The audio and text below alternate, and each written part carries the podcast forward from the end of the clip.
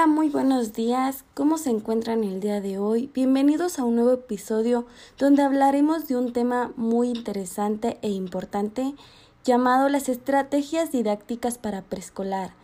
Eh, hoy tenemos a una invitada muy especial, a la Miss Ceci. Un aplauso, por favor.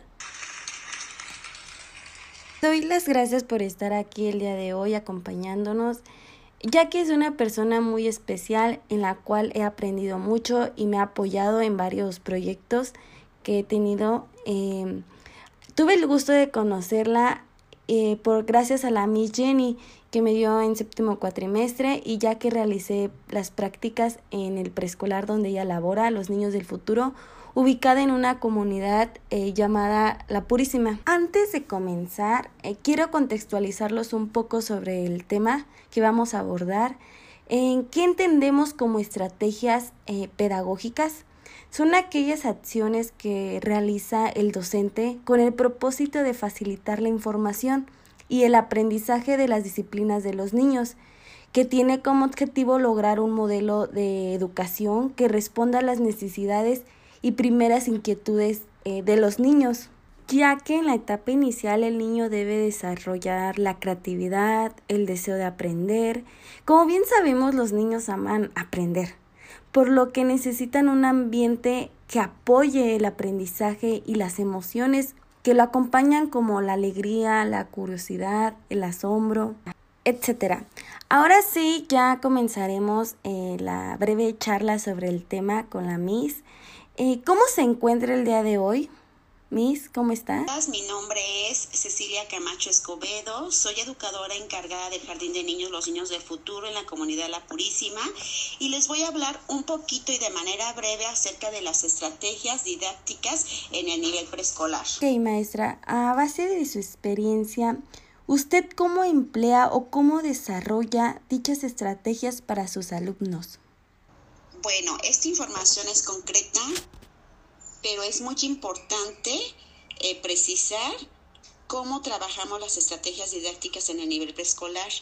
Y con esta información es de suma importancia llevar a cabo estos puntos que menciono para poder lograr el aprendizaje en el nivel preescolar y en cada uno de los alumnos. Iniciar definiendo qué son las estrategias didácticas que es el conjunto de decisiones que toma el docente para orientar la enseñanza, promover el aprendizaje de sus alumnos. Se trata de orientaciones generales acerca de cómo enseñar un contenido disciplinar, disciplinar considerando que nuestros alumnos comprendan por qué y para qué. Ahora bien, Miss, ¿De dónde parten? Es decir, ¿cómo se ejecutan o quiénes son los encargados de dichas estrategias? Las didácticas parten del contexto donde estamos trabajando y también parten de los recursos y herramientas que tengamos dentro del jardín de niños.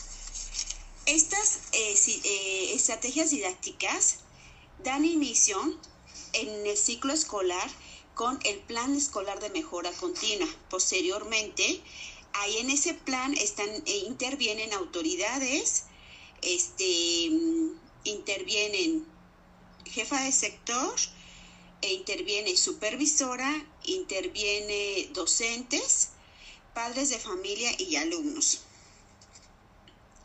Que esa se diseña con fechas para todo el ciclo escolar horarios y responsables para poder llevar a cabo esas estrategias didácticas y ahí también contemplamos los recursos y los costos para poder llevar a cabo nuestras actividades.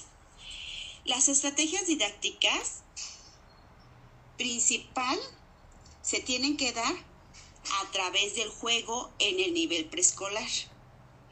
En nuestro, en nuestro programa de preescolar también son como sugerencias didácticas es el tipo de experiencias que podemos llevar a cabo constantemente en el trabajo de estas estrategias didácticas. Estas estrategias didácticas en nuestro campo de trabajo inician en nuestro plan escolar de mejora continua, posteriormente es en nuestra planificación Posteriormente es en nuestra jornada de trabajo diaria, así como la clase de ritmos, cantos y juegos, educación física y las pausas activas actualmente, que tienen que ser por medio del juego, como te lo comentaba, que es el principal este, estrategia de trabajo en el nivel preescolar, que todo aprendan por medio del juego. Bien, Miss. Eh, ¿Dónde se pueden realizar estas estrategias didácticas? O realizarlas, se pueden realizar en otros lugares que no sea en el aula o se pueden realizar en dicho o en un proyecto, etcétera. Podemos llevar en diferentes eh, maneras de trabajo. Una de ellas es por proyectos, otra es por talleres, otra es grupo pequeño, otra es trabajo en pequeños grupos, y así tú la puedes ir eh, trabajando estas estrategias de trabajo de acuerdo a la necesidad de tus alumnos, de acuerdo al grado, de acuerdo a las características, de acuerdo a tu diagnóstico inicial que haces desde el principio del ciclo escolar.